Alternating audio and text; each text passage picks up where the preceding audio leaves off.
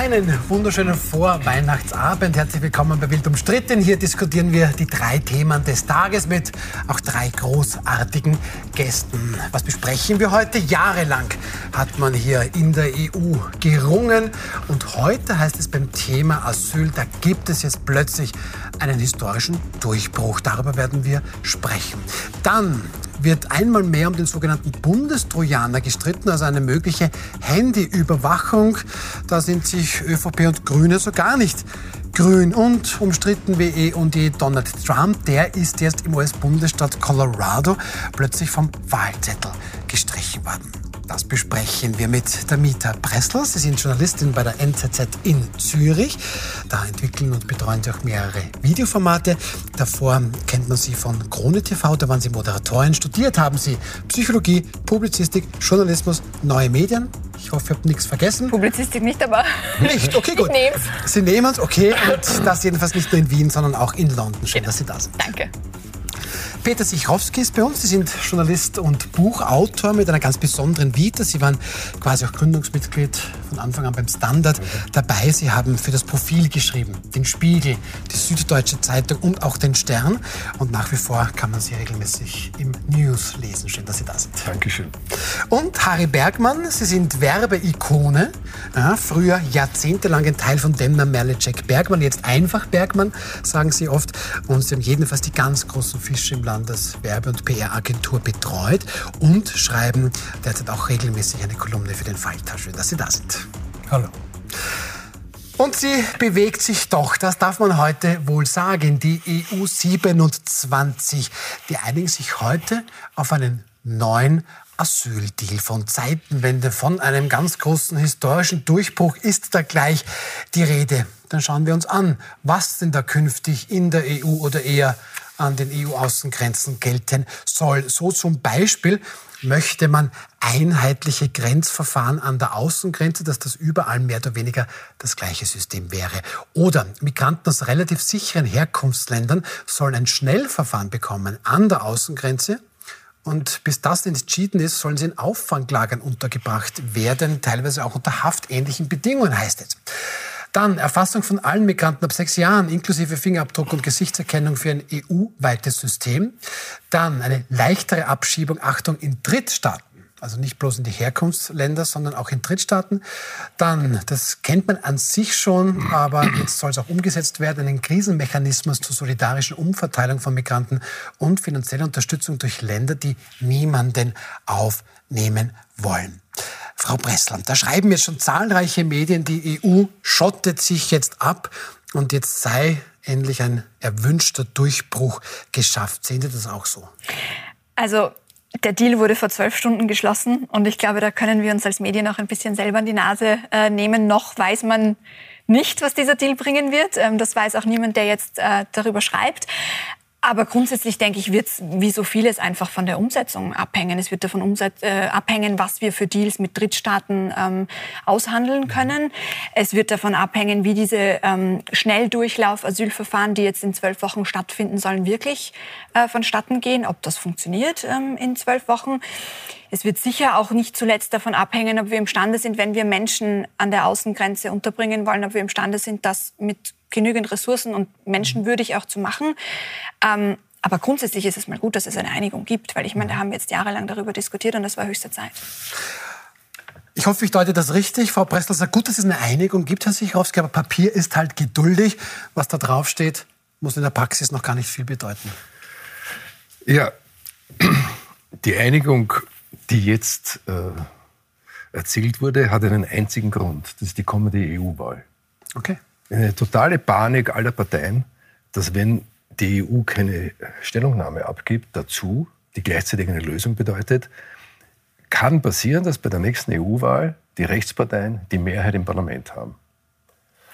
Äh, es ist das brennende Thema und es wird auch das brennende Thema sein bei der EU-Wahl. Gleichzeitig ist eine Entscheidung der Kommission gemeinsam mit dem Parlament nicht durchführbar, weil jede Außengrenze eigentlich eine Doppelgrenze ist.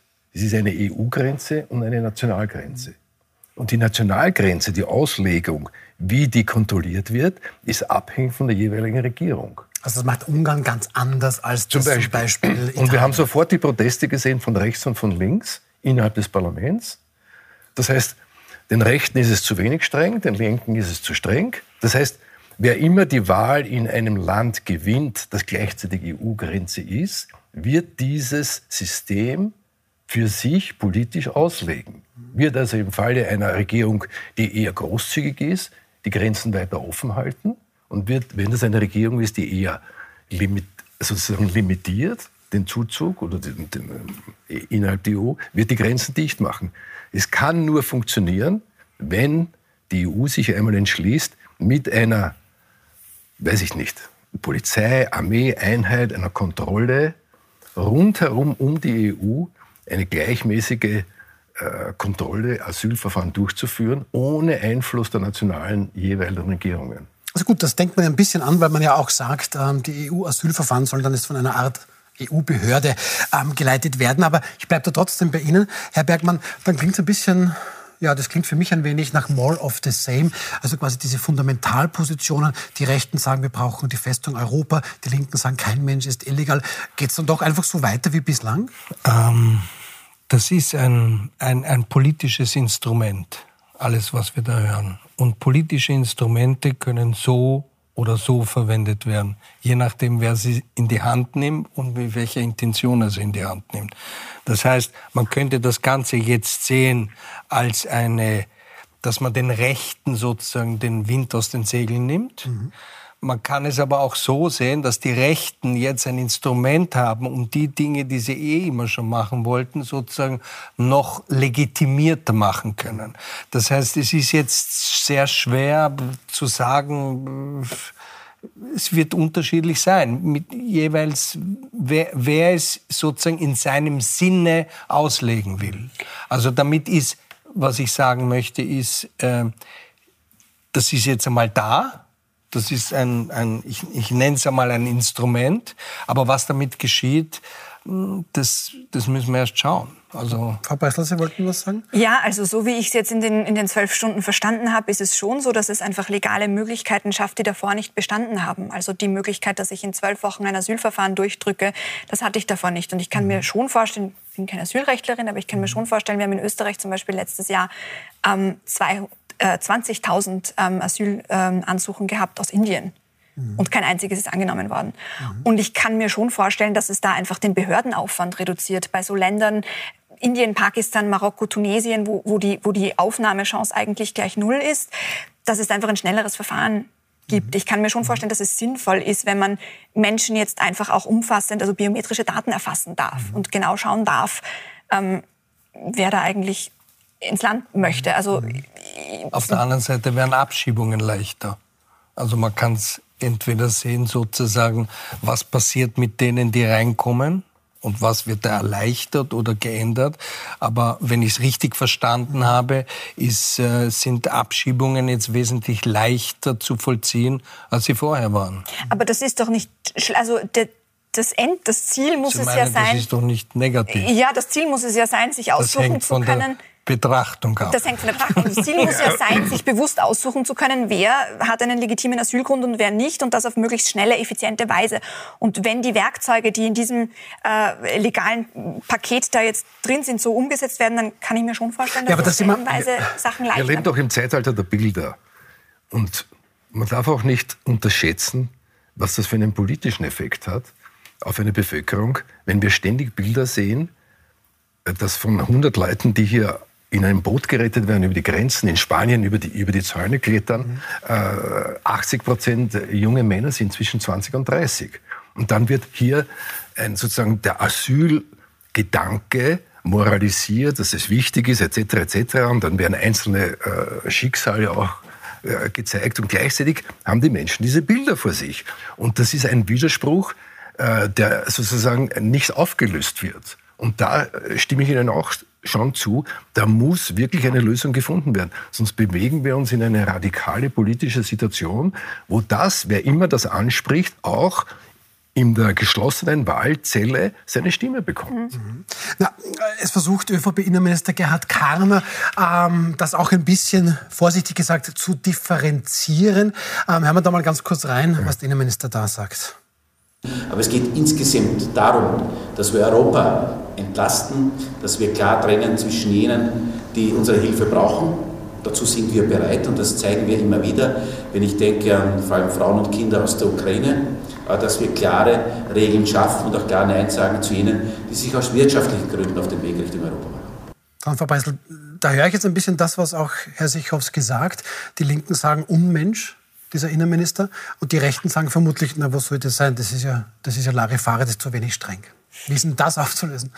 Nein, also es, für mich geht es in diesem Gesetzespaket nicht darum, ob wir jetzt mehr oder weniger Menschen aufnehmen. Ob wir jemanden aufnehmen oder nicht, muss immer noch davon abhängen, ob diese Person einen legitimen Asylgrund hat oder nicht. Mhm. Oder eben, ob der auf andere Art und Weise qualifiziert ist, legal ähm, zu, einzuwandern als, als Fachkraft oder wie auch immer.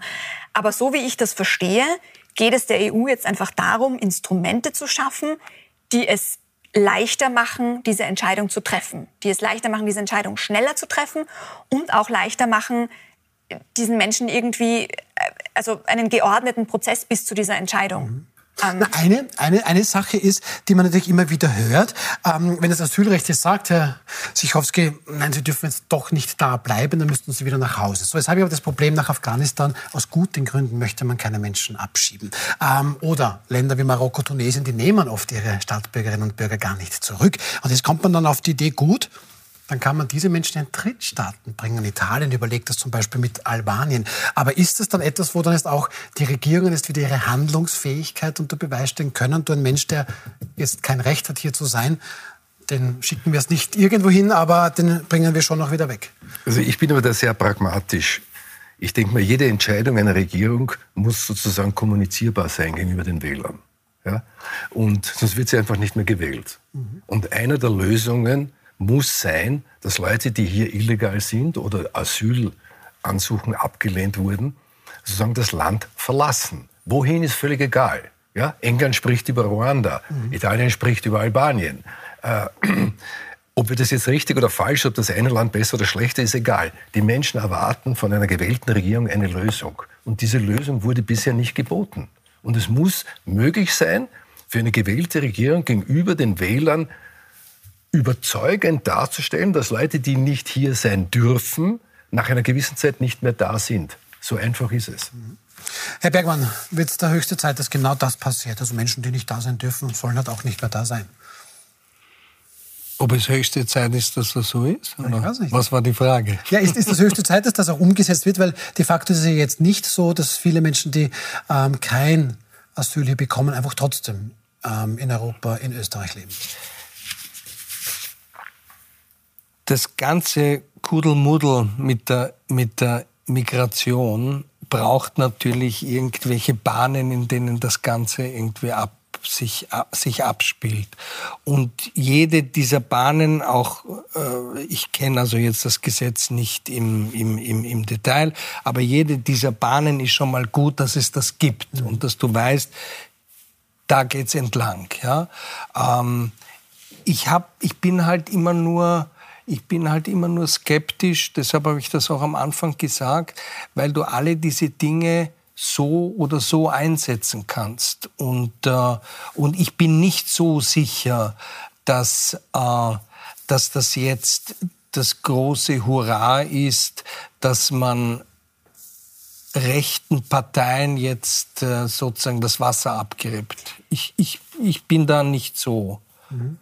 Frau Beißel, Sie möchten mal schauen. Ja, aber ja. Genau, ich wollte noch einhaken bei rechten Parteien, weil Sie ja auch gesagt haben, das ist eine Motivation und ein Treiber gewesen. Ähm, ich glaube, grundsätzlich ist es ja egal, letzten Endes, was das motiviert hat, diesen Zusammenschluss. Er ist jetzt da und ja. das ist einmal gut. Ja. Und ich glaube, es ist tatsächlich die beste Chance, die man hat, wenn man sagt, man möchte Rechtspopulisten eindämmen, weil man sieht aus Umfragen einfach das größte Motiv in Österreich, FPÖ und auch in anderen Ländern rechts- oder, oder rechtspopulistisch zu wählen, ist die Sorge vor Kriminalität, ist die Sorge vor ungeregelter Migration und vor, vor nationales, also um die nationale Sicherheit. Mhm. Insofern, wenn man das Thema angehen möchte, dann vermutlich so. Und, das, und tatsächlich waren die Rechtsparteien bis jetzt die einzigen, die dieses Problem benannt haben. Die Lösungen waren definitiv oft hinterfragenswert und die Sprache, in der sie diese Probleme benennen, ist auch oft problematisch. Aber es sind die einzigen, die sich trauen. Ja, aber geht es da nicht, Frau Bressel, ja, aber geht es da nicht eigentlich nach rechts? Ich kann mich noch erinnern, als Heinz-Christian Strache seinerzeit als FPÖ-Chef dann gemeint hat, ja gut, dann werden wir halt, was halt Auffanglager an den EU-Außengrenzen brauchen. Damals wurde Heinz-Christian Strache quasi exkommuniziert. So, und heute hat es die EU vor. Und zwar nicht nur, dass es diese Auffanglager an den Außengrenzen gibt, sondern sie sagt auch, ich kann dich da zwölf Wochen lang unterbringen und das unter haftähnlichen Bedingungen. Also geht hier nicht die komplette EU-Politik nach rechts. Oder ist das notwendig, dass man sagt, ja, es geht halt leider nicht anders, wir sehen ja die Fakten? Ich persönlich würde zu zweiterem tendieren. Mhm. Also es geht es, offenbar nicht anders. Ja, es geht, das, das Beispiel Dänemark ist ja zum Beispiel, dass die Sozialdemokraten solche Gesetze ja. erlassen haben. Also ich finde, man muss das überhaupt das ist überhaupt das Fatale, dass es ein Links-Rechts-Problem ist. Das ist, das ist ein, sozusagen ein legales Problem eines Landes, wie es Asylsuchende, die berechtigt sind, aufnimmt und die nicht berechtigt sind, abschiebt. Das hat überhaupt nichts mit links und rechts zu tun. Das Ganze, deswegen gibt es ja starke Rechtsparteien, die das Thema aufnehmen und immer schwächer werdende Linksparteien, die das Thema negieren. Ich finde das einfach lächerlich, auch im Sinne der Demokratie lächerlich. Es ist per se nicht rechts-links, aber es wird dann ja. von rechts-links genau. verwendet. Es wird so Also das so ist schon ja, ja. das. Und das ist eigentlich traurig, weil es, es verhindert eine Problemlösung. Und, und es gibt noch etwas, das hat jetzt vielleicht nicht unbedingt mit diesem konkreten Gesetz zu tun.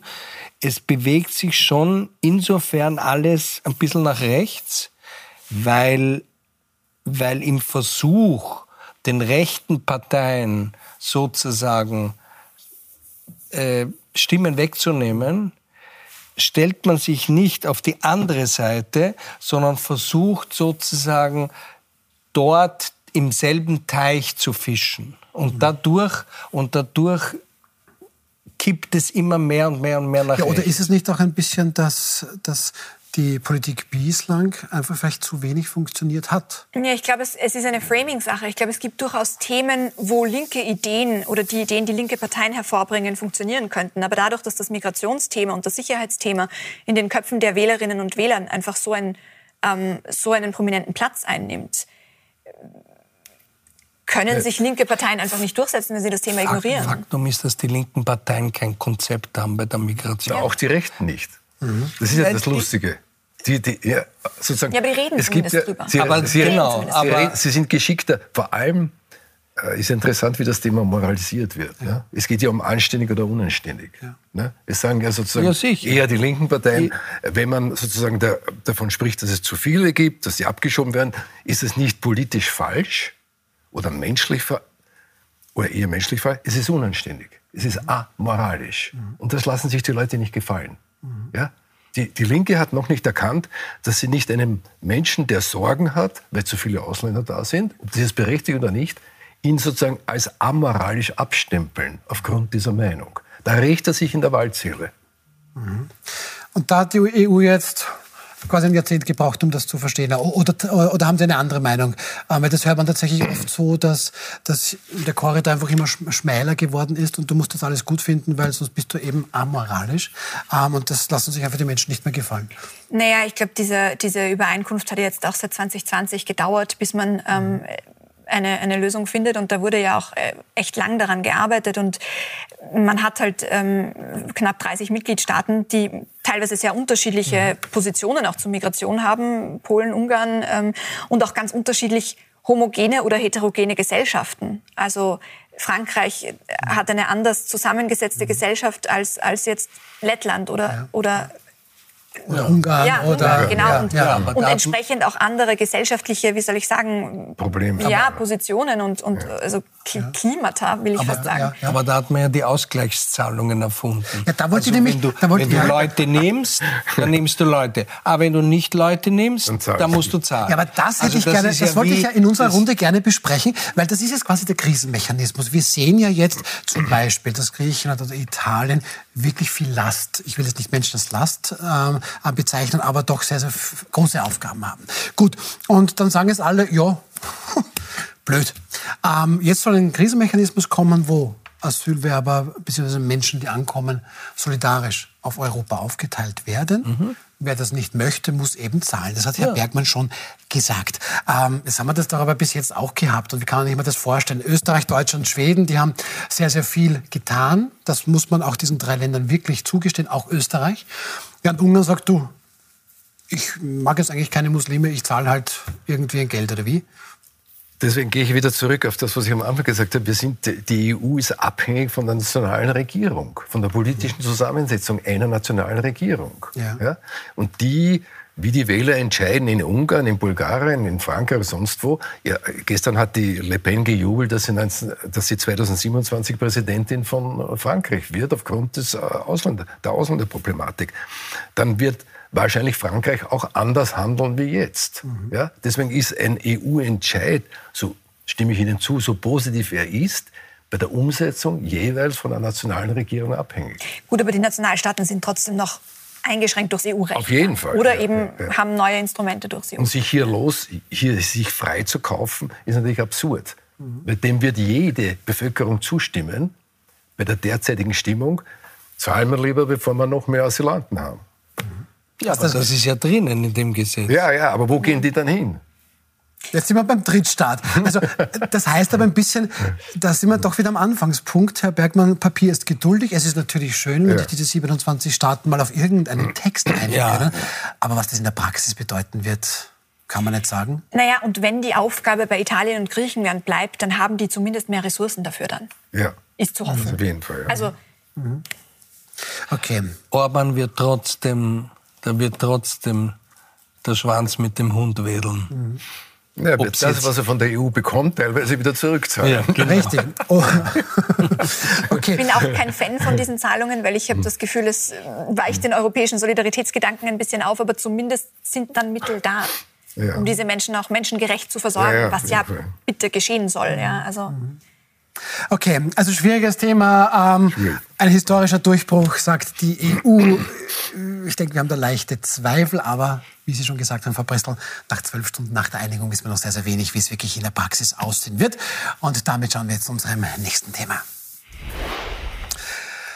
Sie haben es mitbekommen, das war schon noch eine Art Paukenschlag. Der Verfassungsgerichtshof stoppt die bisherige Praxis, dass man mehr oder weniger vom Verdächtigen auch gleich mal das Handy einkassieren kann. Und ich sage mal überspitzt, siehe diverse Chats, da können dann plötzlich Dinge ans Tageslicht kommen, die da eigentlich gar nichts verloren haben. So, da sagt der Verfassungsgerichtshof gestern. Jetzt muss dieses Gesetz repariert werden. Gute Idee, meint der heute ÖVP-Innenminister Gerhard Kahn und sagt, wenn wir das schon reparieren, dann können wir im gleichen Atemzug dem Staatsschutz, der Direktion für Staatsschutz und Nachrichtendiensten DSN, ja gleich mehr Kompetenzen, mehr Überwachungsrechte einräumen, dass zum Beispiel, bis jetzt geht das ja nicht, Handys und Messenger-Dienste überwacht werden können. So, die grüne Justizministerin Alma Sadic sieht das fundamental anders.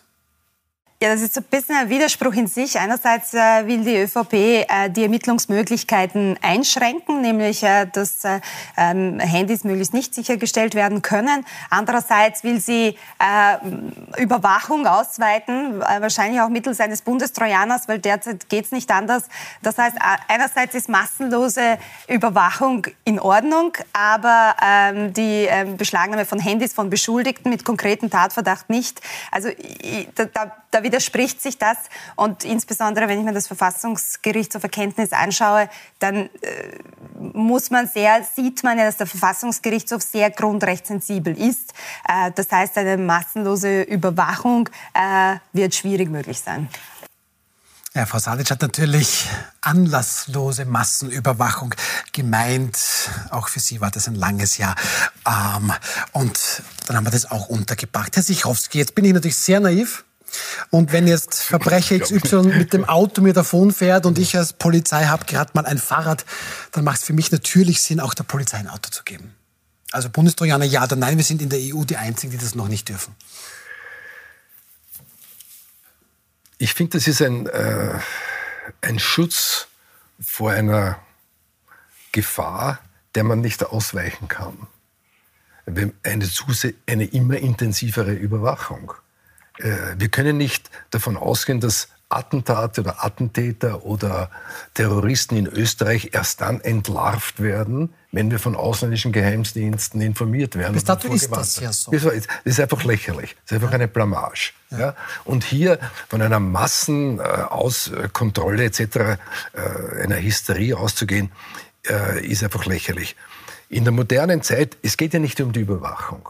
Gehe ein Geheimdienst ist ja nicht so, dass der sozusagen vor dem Schirm sieht und dann sieht, also morgen werde ich eine Bombe in, in dem, dem, Ministerium hinterlegen. Es geht, um die, es geht um die Interpretation der Überwachung, die sehr kompliziert ist, die jahrelange Schulung voraussetzt, dass man gewisse Wörter erkennt, gewisse Zusammenhänge erkennt, eine gewisse Sprache erkennt.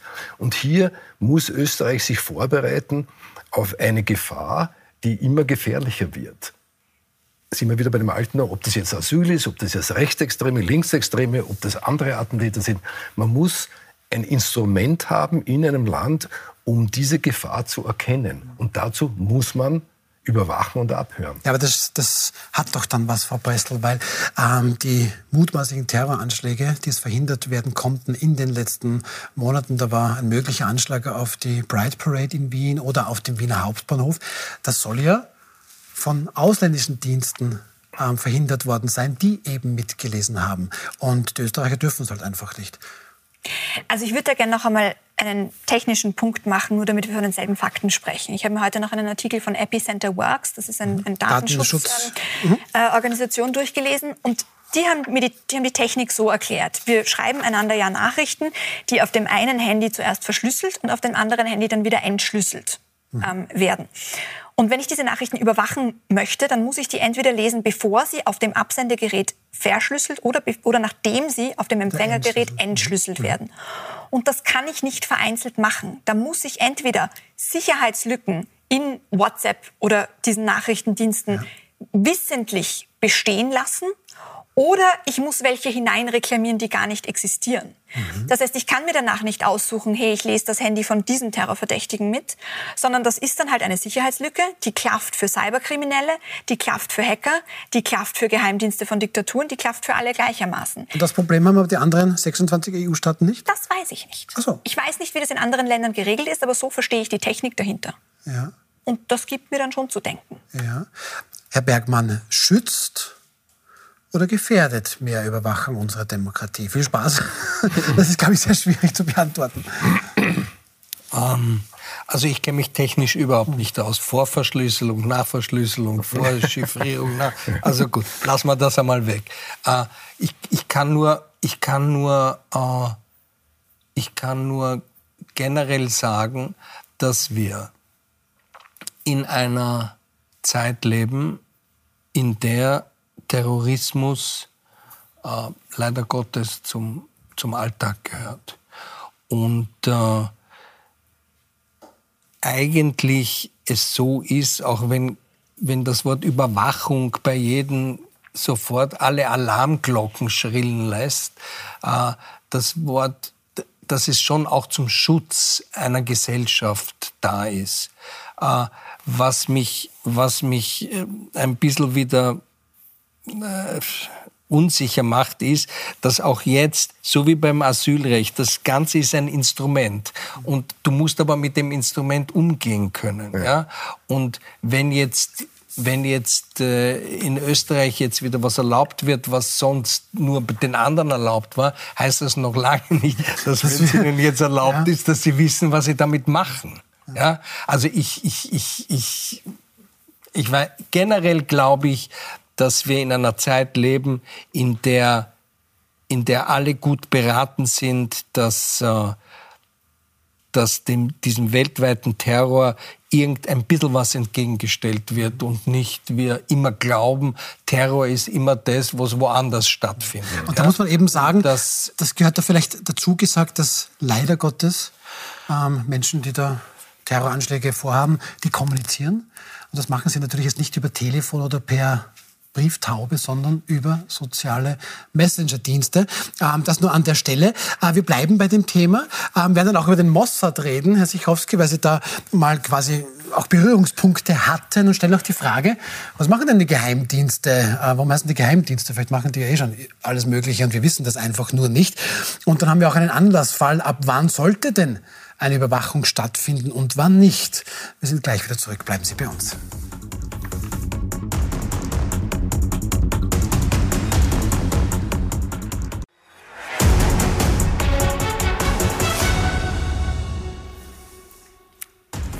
Willkommen zurück bei Wild umstritten. Ähm, jetzt haben wir ein bisschen ein Thema gefunden, wo wir nicht ganz einer Meinung sind, nämlich braucht es den Bundestrojaner, eine Überwachung von Handys.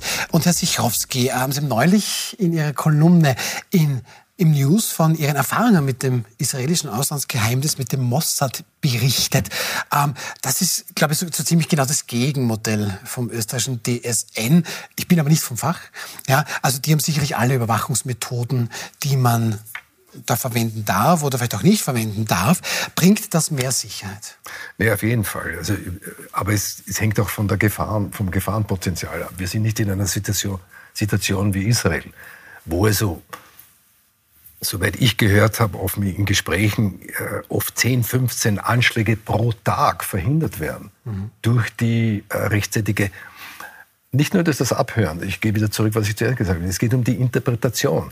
Terroristen sind auch keine naiven Leute, die einfach sozusagen eine Bombe basteln und dann dem Nachbar sagen, okay, wann treffen wir uns, wann treffen wir uns um drei Uhr Nachmittag und dann dort und dort beim Eingang, sondern das wird, das wird sehr kompliziert äh, kommuniziert und das muss auch erkannt werden. Mhm. Ich, äh, ich habe eher Bedenken, dass die, äh, dass die österreichische Behörde, wenn die jetzt anfängt, dieses System einzusetzen, auch nicht damit umgehen kann ne? mhm. sondern wahllos einfach überall abhört. Dazu gehört ein jahrelanges Training, auch die Gefahr zu erkennen. Aber ich bin damals, nur weil Sie mich, ich habe es ja auch veröffentlicht, ich war damals in Syrien sehr oft und habe also Informationen zurückgebracht nach Israel, die mir völlig harmlos erschienen sind. Ich habe sie überhaupt nicht verstanden. Und da sind drei Leute von mir gesessen. Ja, was, was ist eine harmlose Information? Naja, was ich äh, sozusagen, es ging um drei entführte israelische Soldaten. Unseren Gästen geht es hervorragend. Das klingt für mich so, wie wenn sozusagen die vom Heurigen kommen. Ja, ja? Äh, und die drei haben, unter, haben mir zugehört und haben dann untereinander im äh, Hebräisch gesprochen, immer diskutiert und haben, Hagen, haben mir eines Tages nach eineinhalb Jahren gesagt, so, sie brauchen nicht mehr hinfahren, die drei sind tot. Das ist mir nie aufgefallen. Das ist mir in den Gesprächen nie aufgefallen. Mhm. Okay. Also es geht mehr und mehr um, die, um das Verständnis, nicht nur um das Abhören. Und da fürchte ich noch einmal, dass Österreich nicht dazu imstande ist. Ja, dann sind wir aber bei Ihnen, Frau Bressel, dass das natürlich vielleicht gewisse Vorteile hat, aber die Risiken einfach womöglich wirklich zu hoch sind.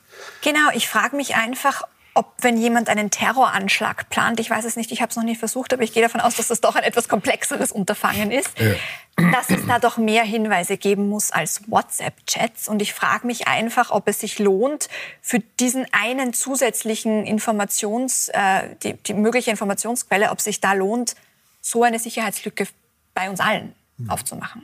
Aber das ist, glaube ich, wirklich ein Thema, das man mhm. Technikexperten mhm. entscheiden lassen muss. Also ich, ich wenn ich das Ganze richtig verstehe, geht es ja jetzt nur darum, dass es gibt diese Überwachungssysteme für alle möglichen Medien und ja. Dienste und jetzt fehlen noch ein oder zwei, wo es die bis jetzt nicht gegeben hat und diese Lücke will man schließen. Mehr oder weniger kannst du jetzt richtig? dann, ähm, aber das, da glaube ich, ist der Herr Sichowski besser, sich, jetzt kannst du konkret ein Telefon abhören, auch SMS ja. funktioniert, aber diese sozialen Messenger-Dienste, WhatsApp, ähm, Signal, Telegram, wie die alle heißen, da darf der österreichische Staatsschutz jetzt nicht mitlesen. Und das wäre angeblich diese Lücke, die hier noch zu schließen wäre, behauptet jetzt der DSN. Wenn es, wenn, wenn man es nicht, wenn es nur darum geht, noch eine letzte Lücke zu schließen, dann sehe ich nicht ein, warum man das nicht machen soll. Mhm. Also, wenn es jetzt so wäre, dass es prinzipiell so ist, dass man sagt, ja, Überwachung, nicht Überwachung, gut, da kann man diskutieren. Aber wenn eh alles überwacht wird, nur zwei, drei, vier Sachen nicht, dann, dann, dann, dann finde ich, äh, dann soll man das auch machen können. Ja, ich glaube, der Unterschied ist einfach, dass die anderen Formen der Überwachung nicht zeitgleich solche großen Risiken aufmachen. Aber Inwiefern zeitgleich? Ja, weil eben beim Überwachen von Telefonaten oder SMS nicht diese Sicherheitslücken auf unser aller Geräte dann geöffnet bleiben. Also schwierige Geschichte. Ähm, wir haben eine heftige Frage an der Stelle, weil wir natürlich auch überlegen würden, na gut, ab wann müsste man denn eigentlich ähm, Menschen überwachen oder ab wann müsste man denn eigentlich bei einzelnen Vorfällen einschreiten? Und aus aktuellen Gründen, der Nahostkonflikt hat natürlich seine Konsequenzen auch hier bei uns im Land. Und da kommt es ja letzte Woche an der Universität für angewandte Kunst in Wien zu einem doch durchaus bemerkenswerten Vorfall. Bei einer Pro-Palästina-Veranstaltung in der Universität wird der Terroranschlag auf Israel mit 1200 teils massakrierten Menschen geleugnet. Und es geht noch weiter. Jüdische Studierende, die das alles filmen wollen, werden rüde hinaus komplimentiert. Hier ein kurzer Ausschnitt aus der Szene. It's very important to stop mentioning the fact that there was an aggression against Israel on the 7th of October. There was no aggression. Not okay. Not okay. This is not okay. Oh, no filming. No filming. Not okay. So, also da haben Sie es gehört, man soll aufhören zu erwähnen, dass es einen Terroranschlag auf Israel gegeben hat und dann werden jüdische Studierende quasi in weiterer Folge aus dem Raum komplementiert. Die jüdische österreichische Hochschülerinnenschaft schreibt dann hier, unter Leave Now rufen versucht man uns aus der Uni zu drängen, auch nachdem wir uns zu erkennen gegeben haben. Universitäten sind für jüdische Studierende momentan kein sicherer Ort. So, da haben wir ganz, ganz viele Handys im Einsatz gesehen. Wäre es da nicht spannend zu wissen, wie kommunizieren diese Menschen, die hier ähm, antisemitisch offensichtlich auftreten. Ähm, nur als kleiner Andersfall. Oder ist das ganz, ganz weit entfernt von dem, was hier so ein Bundestrojaner überhaupt überwachen sollte? Also mir ist an der ganzen Geschichte ganz was anderes wichtig und nicht die Frage, ob man die jetzt die, die, die, die Maxeln dort jetzt noch überwachen soll oder nicht äh, mir ist viel wichtiger, dass äh, der letzte Satz, der dort war und der da geheißen hat, äh, jüdische Studenten sind auf Universitäten nicht mehr sicher und äh, den können wir jetzt gleich ausweiten und das sind die Frage ist, wo Juden überhaupt im Moment noch sicher sind. Also das finde ich jetzt wichtiger als jetzt die Frage, ob man denen nachgehen wird. Ja, aber die Frage, ist, die Frage ist, ist das jetzt, jetzt schon eine Aufgabe für den Staatsschutz oder ist das jetzt eine Sache, die man passieren lassen muss, weil wir eine Demokratie das? Das, das ist eine Frage, ob der Staatsschutz jemanden, der den 7. Oktober leugnet, äh, wie die dort offensichtlich, als eine Risikoperson ein, einstuft. Ja? Und das ist jetzt eher die Frage des, des, des Profilings ja. sozusagen. Ab wann ist jemand ein Risiko? Wissen Sie, ich habe vor, vor, vor vielen Jahren bin ich äh, mit einem Freund nach Tel Aviv geflogen und äh, äh, wie wir dann wie wir dann wieder abgeflogen sind, hat er sich gewundert, dass die Kontrollen in Tel Aviv nicht viel, viel äh, sozusagen stringenter sind, weil er war gewohnt, er muss die Flüssigkeiten rausgeben und er muss. Und ich habe ihm gesagt, du, äh, die haben schon gewusst, wie du, den, wie du das Flughafengebäude betreten hast, haben sie schon gewusst, ob du, du, ob du jetzt noch Flüssigkeiten haben willst oder musst. Und ich, also es ist dann einfach die Einschätzung, die, die, die Gut, wesentlich vorher ja, passiert, ja. als äh, als dann. Als dann. Aber Frau Preisler, glaube ich, wollte schon die ganze ja. Zeit auch was sagen, bitte. Also, äh, wenn ich ausfindig machen möchte, wer da gesprochen hat ja. und diesen antisemitischen äh, Inhalt von sich gegeben hat, dann brauche ich keinen Bundestrojaner, dann brauche ja. ich einen guten Investigativjournalisten und einen Internetzugang, weil dieses Video ist öffentlich zugänglich, das ist auf TikTok, es gibt Gesichtserkennungssoftware, ich kann die Leute kontaktieren, die an dem Tag da waren, es wird genug Menschen geben, die da äh, Videomaterial davon haben. Also wenn ich rein einfach ausfindig machen möchte, wer da gesprochen hat, dann gebe ich das der Kollegin, die hat das in vier Stunden. Ähm, für solche ja. Fälle ja, brauchen wir das nicht. Frage, ob da noch wer dahinter Wie kann man es... Es geht aber wieder zurück. Der Sinn des Abhören wäre ja, dass man so eine Veranstaltung verhindert. Nicht, dass man nachher sozusagen konnte. Und da finde ich schon, dass wie immer wir das technisch dann lösen, äh, dass man sozusagen Leute findet, die solche Ansichten kommunizieren untereinander, die sich organisieren untereinander. Das passiert ja alles nicht zufällig. Ich ja? glaube nachhaltig. Und da bin ich schon dafür, dass die Polizei oder die Behörde, wer immer das kontrolliert, ob das jetzt die Kriminalpolizei, der Abwehrkampf, Terrorabwehrkampf, eine Möglichkeit findet. Und da brauchen sie nur drei Monate, äh, wie du gesagt hast, nach Israel gehen und dort zu lernen, wie man es macht, damit man die Leute abfängt und vorher äh, sozusagen erkennt, dass das und das passieren wird. Und das geschieht nicht nur auf der Hochschule nicht. Das geschieht, wenn Bahnhöfe besetzt werden, wenn Geschäfte attackiert werden, weil dort äh, bei McDonald's äh, Leute sitzen, wenn Zara Geschäfte boykottiert werden, weil angeblich der Besitzer jüdisch ist, weil Starbucks boykottiert wird, weil der, derjenige, der die Idee gehabt hat, Jude war und so weiter.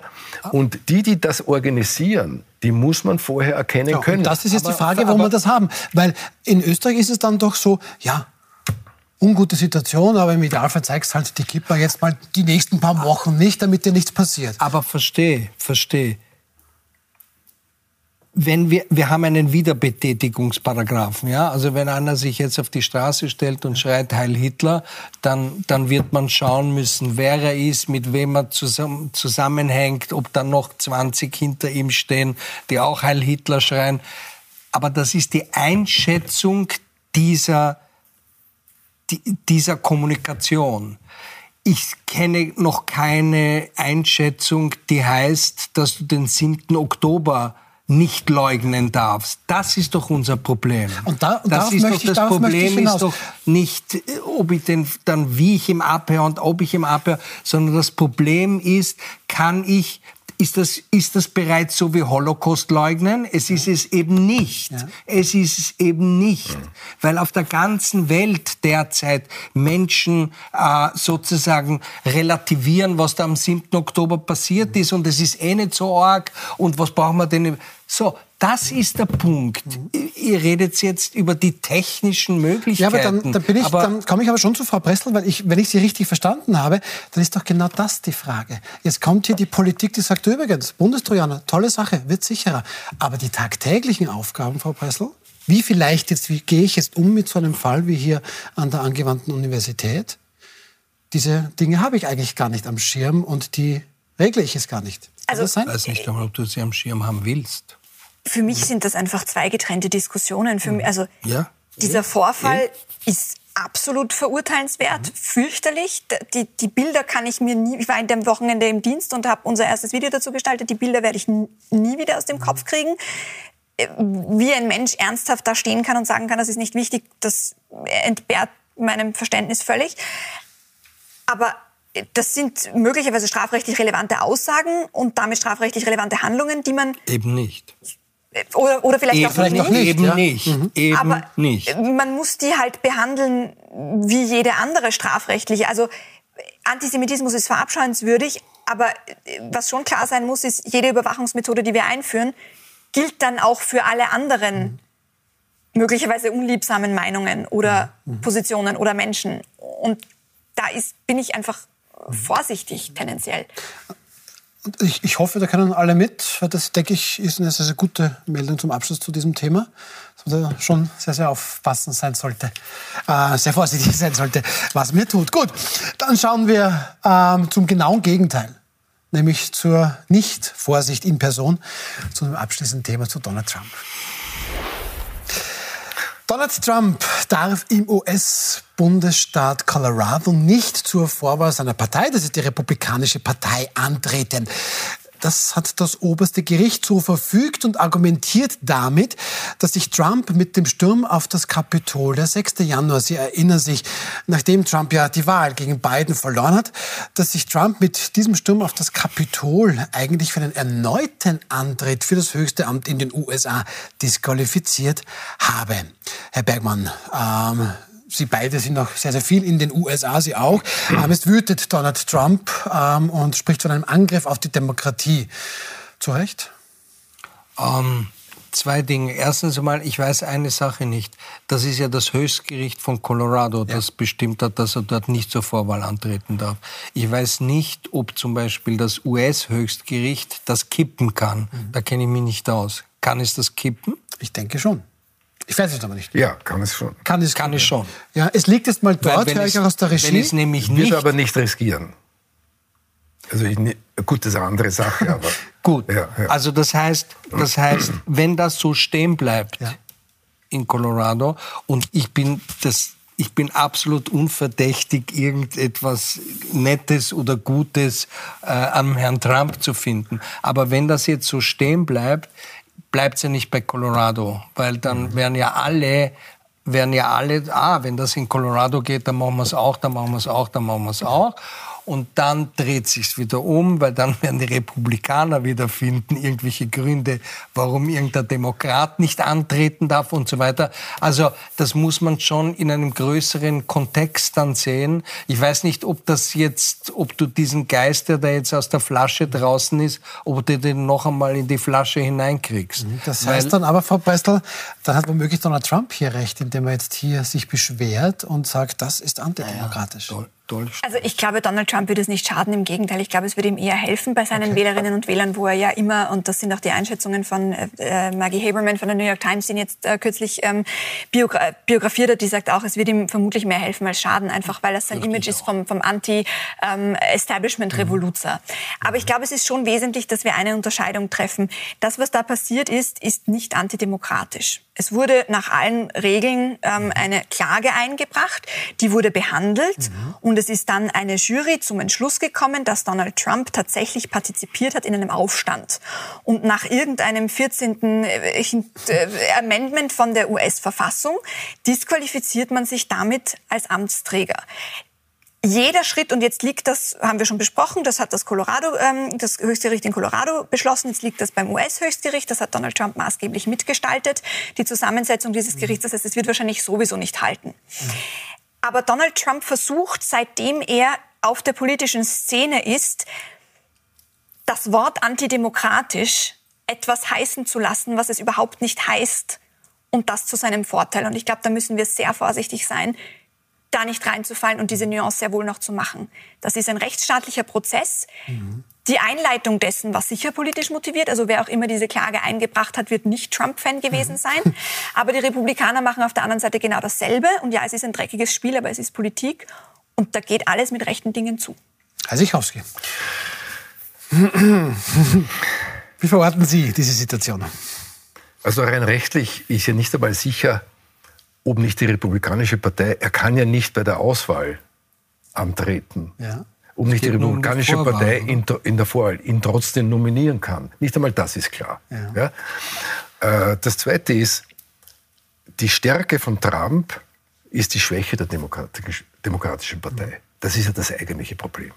Dass jemand wie Trump so stark wird und derartige Anhänger hinter sich scharrt, vergleichbare Situation. Hier schreien alle Kickel, Kickel, um Gottes Willen, Gottes Willen, aber sie machen sich nicht Gedanken, wen könnten wir aufstellen als Konkurrenten, der ihn sozusagen besiegt. Und die Demokraten werden, ich bin kein Prophet, aber ich habe mehr als zehn Jahre in den USA gelebt. Ich war übrigens auch, bin vom Fernseher gesessen, wie Trump Clinton besiegt hat. Und meine Kinder damals, ja, die schon halb erwachsen waren, haben alle gejubelt.